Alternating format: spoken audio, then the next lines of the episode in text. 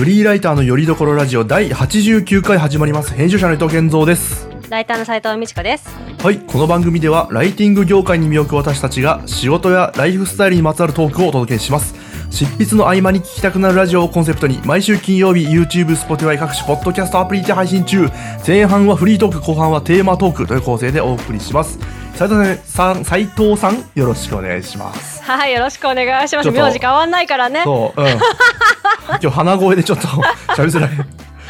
やられちょっとの鼻声とか喉をねやられちゃいましたあーエアコンもね、あれで乾燥しますからね、お気をつけくだそうちょっとあさい。いつのあいつが感染してないことを今祈ってますね。うんそうだね。コロナのねはい感染してないとね。まだ熱出てないんで大丈夫。うん、行きましょう。はいはいさて、はいちょっとね、最近私また新しいことにね、まあチャレンジというかね、触れまして、その話を。そのシリーズね。はいはい。えっ、と、なんだ？ズバリ、えっ、と、新しいね、デバイスを購入いたしました。えー何のデバイスだね。名前はね、メタクエスト2という名前でして、まあ、簡単に言うと VR ゴーグルですね。あまあ、そう、はいはいも、もともとオキュラスクエスト2って名前だったんですけど、ああ。の、メタ。聞いたことある。うんうん。が、あの、メタ、あの、フェイスブックですね、元。うんメタ社が買収したのかなで名前が変わって今メタクエスト2という名前になってて、なるほど。うんのまあ、VR ゴーグルを買いましたと、うん。まあ、この VR を簡単に言うとなんかスタンドアローン型の VR ゴーグルって言われてましてなんかうん。よくあるなんか数千円とかで買えるやつってなんかうん。なんだろうな。パソコンとかの映像をなんか線でつないでゴーグルに映し出すみたいな、うん。そしてゴーグル VR ゴーグルがあったりなんかたまにもっと安いやつだとスマホを中に入れてはいはいありますね。あるあるあるある。この、えっと、メタクエスト2は、えっと、なんだろう、もうその本体、これ自体がもう、いわゆるパソコンみたいなものと、本体が。ああなるほど。なので、ここの中でも全て完結できるよという代物でございましして、うんうんうんうん。まあちょっとね、興味、本当に、本当に些細な興味で買いまして、もう、些い細な興味で買える値段じゃないでしょ。一番いいやつでしょだって。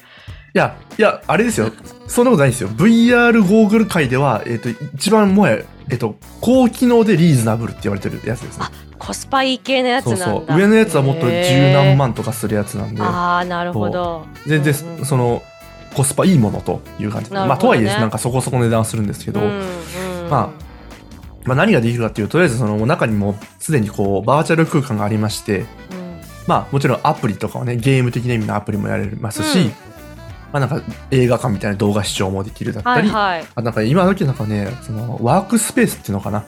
もううん。仕事環境のなんだろう空間あとしてもうブラウザとかがもうモニターが前にもう何台も並べられてでなんかえっと実物のえっとね、まあ、対応してるキーボードをワイヤレスで Bluetooth でつなぐとその空間内にそのキーボードが出てきてで自分の手も映し出されてキーボード打ってマウス打ってその中でもう全部完結するという。ーそれ意味あんの？実物でやった方がいいじゃんって思っちゃった。あだからおモニターがもういくらでもある状態なんですよ中に。ゴーグルの中に。ああそうか。じゃあだからたくさんモニター使う人はいいってことね。てかまあまあまあモニターがいらないっていうのが一番あれですかねもはや、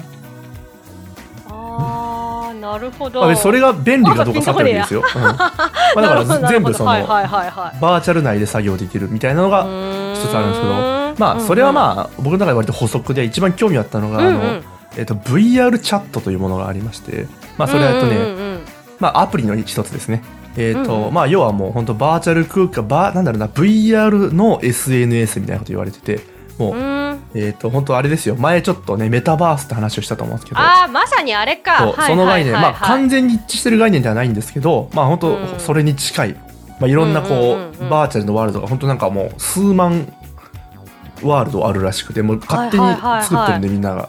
うんうんうんうん。でまあどこでも行けてその中に、うんまあ、いろんなユーザーがそのキャラクターとして、はいはいアバターはいはい。か、うんうんうんうんうん。でみんなまあゴー FF14 グみたいなやつだ。おそらくそれです多分。で、まあ、ゴーグルつけてる人はその一人称視点でずっと動き回る。ん。で、うん。はいはいはいはい。バーチャル空間を行き来しながらやるという、うんうんうんうん。まあこれを体験しましていやすげえなと、うん。おおどうすこんなことできるの？いやもう全然もうあの普通のあれですよ。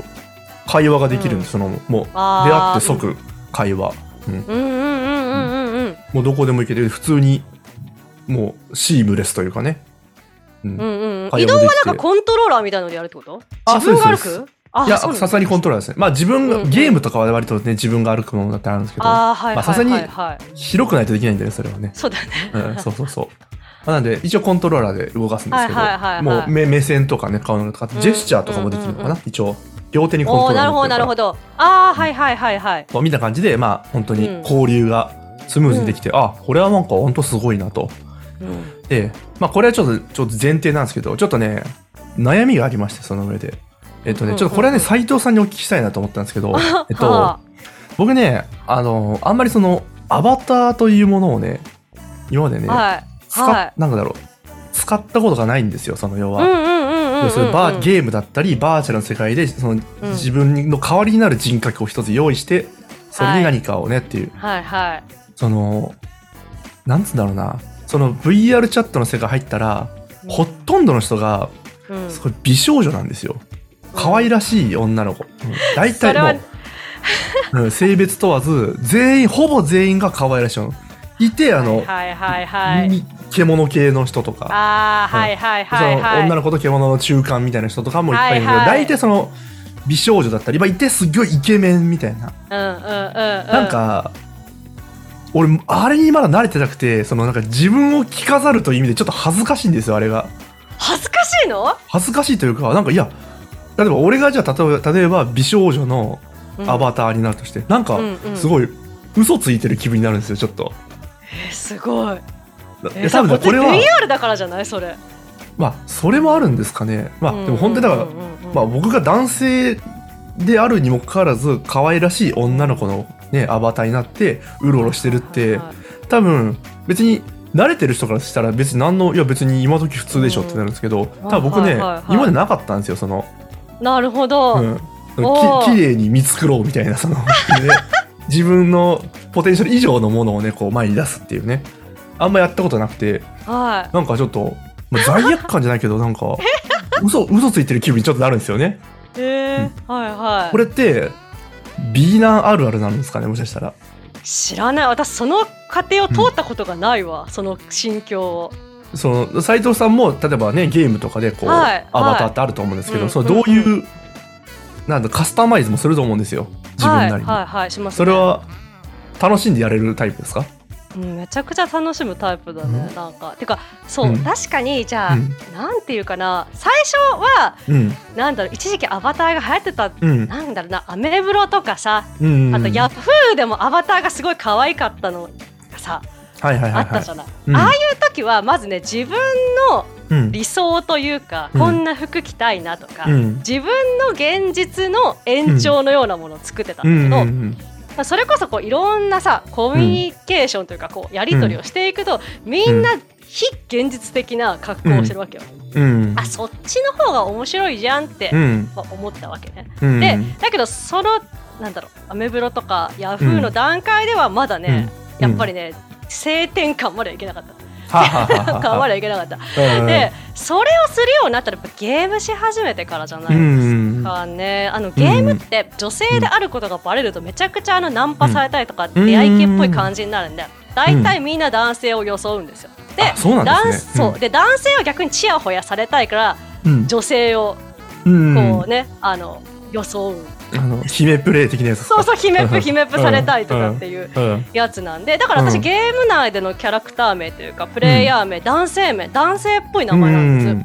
うん。うん、だからそれに合わせて別に男性っぽいとか、理想のイケメンをうん。作るとかうん。するようになって、なんか別になんか偽ってるとかじゃなくて、うん。なんかもう一人の自分がそこにキャラとしているみたいな、例えばねあのプライベートの、うん。ね、ももう名字の変わっうたん。自分もいれば、ライターとしての名字が変わる前の自分もいるし、小説家としての自分も違う名前だし、うん。ゲームとしての自分も全然違うから、うん。なんか全然っていうふうに思いましたね。いやーまさしく。だ僕もねそうだろうなと思ってるのがその、僕はなんかちょっとやっぱ現実とまだリンクさせすぎてる気がするんですよ。多分ねなるほど。良くも悪くも切り分けて考えた方がいいだろうなこれはと思ってて、だからなんかいや例えばこのかね可愛らしい女の子のアバターで僕が実際に外出たら多分僕恥ずかしいと思えちゃうんですよ。でも別に今そうじゃないよっていうね。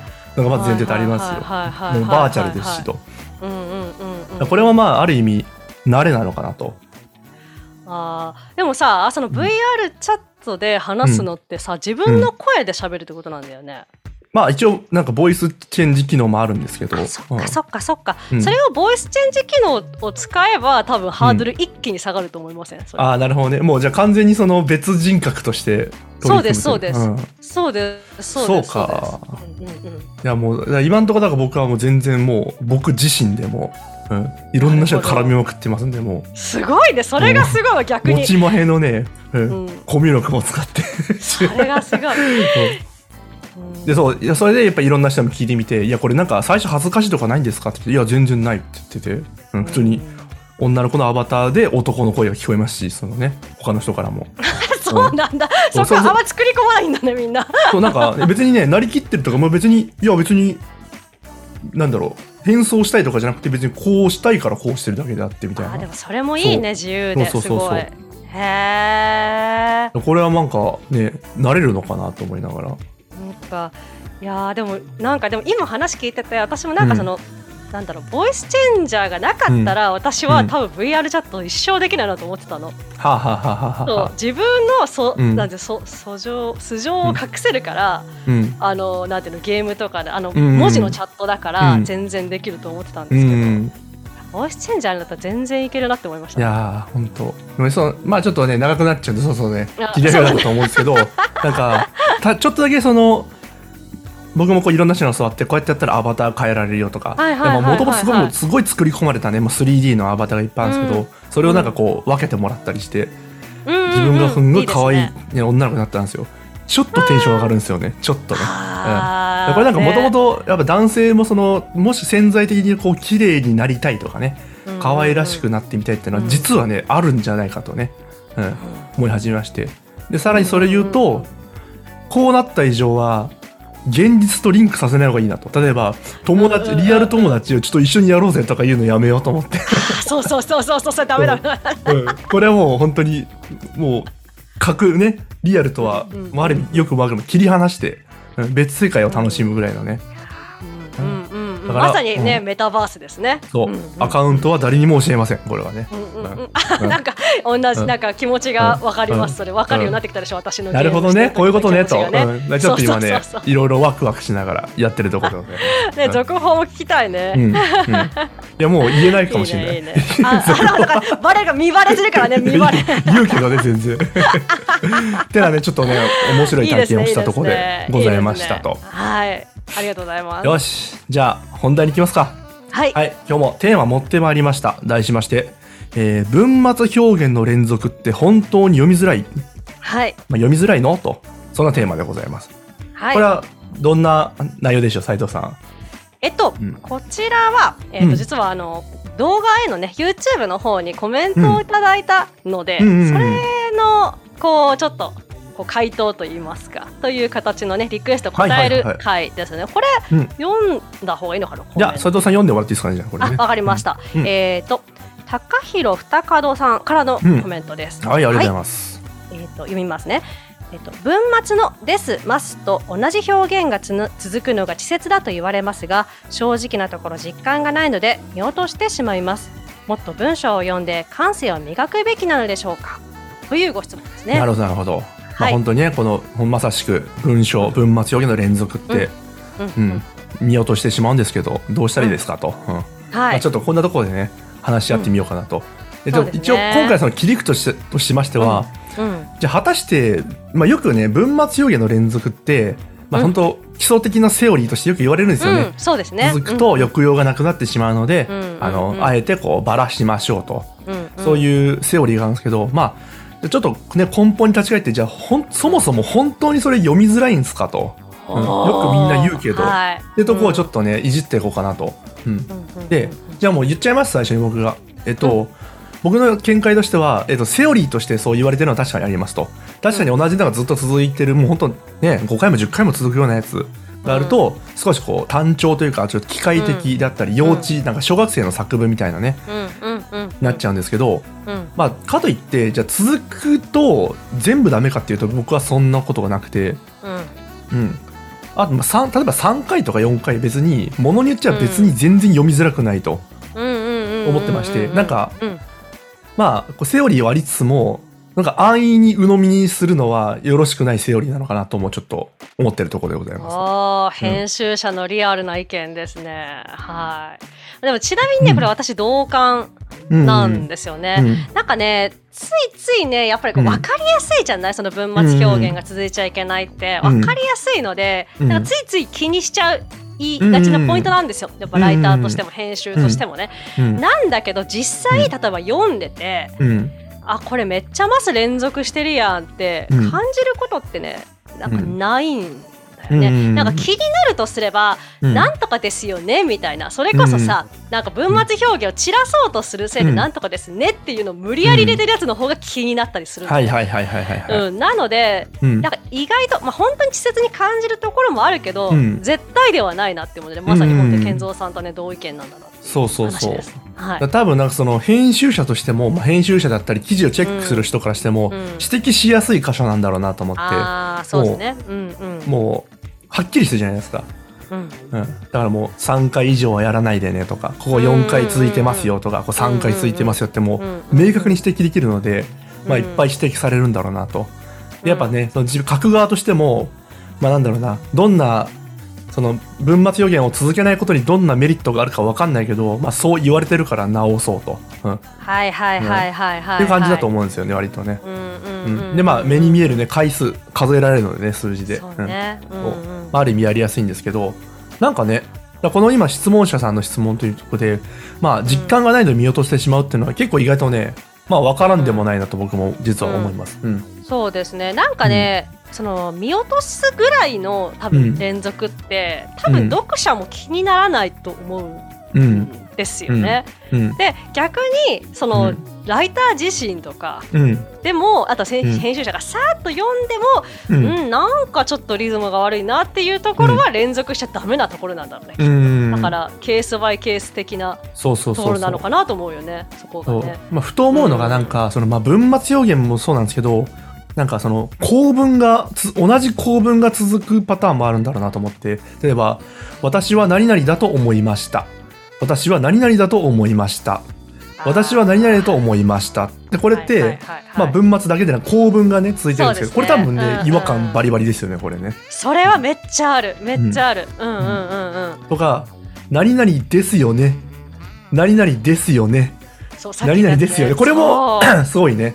ちょっと違和感が。めっちゃ目につくよね。ううんんうんうん。そうだね。全文末が気になるわけでもないですけどやっぱ気になる文末はやっぱありますよね、うん。そうですね。2回でまあ。も気になりますもんね多分ね「ですよね」だったらね。ですよねはね、本当にこの間ね読んだ記がうん。記事がまさにそれだったからね、うん。いやいやいやいやってそう思そうそうそう。ったよな。うん。だからね物によるなとこれはねすごい思思いますね。うん、いやそうそうそうそう、ういやそうですよね。だからうん。確かにな。文末表現だけではないってことなんだなって今でも聞いて思いましたね、うん。なんかそのせその構文っていうのとかで言うと、何々なので何々しますが2連続すると結構うんうんうん。ああそうですね。同じこと言ってんなうんって感じするよね、うん。なんか。そう。でそこで文末表現だけちょっといじるとかをしたらさらに変になるとかよね、いやそうなんですよ、うん。そのさっきの「なんとかですよね」っていうのをうん、無理やり入れてしまうとかっていうのを、じ実はね私やりがちなんです、こうん。の文末表現散らしたいなっていうのすごくやりがちなんうです。よ、んでそれで失敗というか、うん。うん。なんか指摘されてしまったなんか恥ずかしい経験2回あって、うん。一つは、うん。あの編集をしてたんですよ。でそれが、えー、と書いてくださったライターさんがもう超超超超ベテランのうん。ライターさんうんね、うん。もう紙でもウェブでも何でもやってますみたいな感じの方だったんですよ。で、うん。私は文末表現を散らすために、あの、えっと言い差し表現とかね、うん。あの、なんとかということに、で止めちゃうとかさ、うん。うんなんとか、え、うん。みたいな感じで止めちゃうとかさ、あとは体言止めしてたんですよ。だから、体言止め言い差し表現は僕はしたくないですみたいうんうんうんの雑な感じがするので、うんはっきり言っちゃって、グーの音も出ねえなと思って、確かにってちょっと思いますねそれはね、うん、なんか申し訳ございませんみたいな、うん。っていうのが一回あったのと、うんえっ、とね、これは私、うん。今度はまた編集でやっちゃったのかな、うん。ライターさんが。うん。あのそれもまあなんて言うんですかね。結構もう中堅とかくらいの、うん。中堅以上のライターさんですよ。うん。であのそうそう直した文末表現直したらあのうん。文末表現すごくこう散らしてくださってるんですよねって言われたんだよね、ライターさん。はいはいはいはい。だからすっごい恥ずかしくてもうなんか過剰反応してるやつみたいなのがバレちゃったみたいなのが、気づかれたってことはなんかね、ちょっと、なんか引っかかったのかな、きっと。なんかね多分違和感があったんだと思うんですよ無理やり散らしててね。でそうなんかすごくねこう、うん鏡を見せつけられた感じがして、はいはいはいはい。なんかねだからちょっとそれ、うん、そのタイミングでそれがつい最近だったのよそれが、うん。そのタイミングでこのコメントをちょっと見たりしたので、うん。なんかもうこれを機に私はなんかちゃんとそのこだあんまり本質的なそのはいはいはい回はい数とかじゃなくてさ本質的な読みやすさにうん。ちゃんと追求しようとねちょっと感じたんだよ。でも、多分ほあの根本的な部分では僕と斉藤さんの考えはちょっと多分似てて僕もちょっとそのセオリーをもう刷り込まれすぎてるから無意識うにん。崩そう崩そうとはちょっと思っちゃうんですよね。でそれがまあうん結果読みやすくなるか読みにくくなるかはさておきですけどやっぱね、散らさなきゃ散らさなきゃと。どうであれ散らさなきゃみたいなちょっとそれはあるんですよ確かに。うんうんうん。でなんかふと思うのが例えば、まあ、我々こうねライター講座みたいなものをねこう運営してますけれども、はいその中の添削をする上では多分ねうん。斉、藤さんもあえて崩すってるんじゃないかなと思うんですよね。その模範解答という意味で。あーそうそうそう。はいはいはいはいはいはい。仮に続いてても読みやすいとはいえまあその、なんだろうな添削、まあ、その未経験の方への添削という意味ではなんかこう分かりやすい例としてねあえて崩したりするのかなと、うん。うん。うん。うん。そういう場合は割とこうあえて僕もうんもうバラバラにしてます。もう一個も被らないぐらいの勢いで、うん。うんうんうんうん。やるやるやるやるわかります。そうそうう。ん。だからなんか、うん。そう。はい。そうこのセオリーは割とこう初級者向けというかその文末表現がもうずっと同じだと単調になるといううん。部分を知らない人向けのそうね。そうルールというかあセオリーなのかなとは、うん。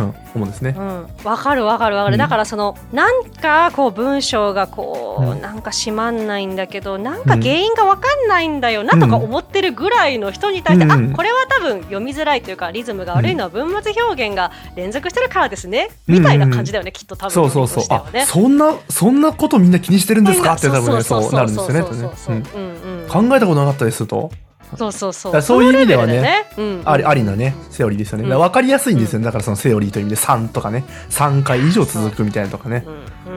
そうだからまあ そういうルールを設けてる案件があるのはまあ多少理解すると。でうん。この例えば3回以上みたいなルールを設けてるのって多分この、うん。特にこう不特定多数の人が執筆する系の案件、まあ、公募系の案件とかクラウドソーシングとか。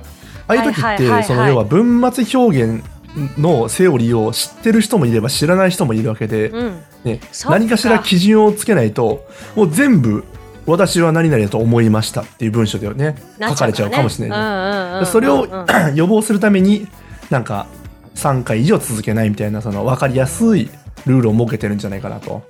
うん。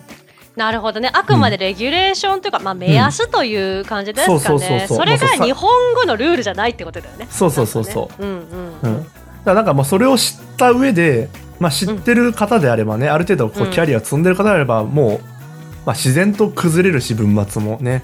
でたまにこううん連続しちゃうかもしれないけど別に読みづらくなかったりねするもんねそれはね。うんうんうんうんそうですね。なんかあとこのコメントのこう後半のところですね。なんかもっと文章を読んで感性を磨くべきなんでしょうかみたいな話については、なんかこれ私はちょっとちらっと思ったことがあって、うん。まずねあのやっぱ文章はねセンスで、ライターの文章はセンスに頼らない方がいいと思うんだよね個人的には思うわけ、うん。うんですよなんか、うん。まあ、確かにこの感性って言われるとなんかこうなんつうんだろう、うん。もう森の中で座禅を組んで磨くみたいなね ちょっとそんな匂いもするじゃないですか。なんかこそう第六感じゃないけど。ああね、うん。あと精神論的なところもちょっそうとねあっそうそうそう。そうたりするのでね。うん。んうん。うんうん、なんかだからもうこの方はすでにその、なんていうか、うん。デスマスと同じ表現が、文末表現が続くとうん。リズムが悪くなる場合があるっていうことを知ってらっしゃるから、うん。本当に悪いって思った時だけ散らせばいいのではというのが私の回答になるかなと。十分ですよね。十分というかもうそこを、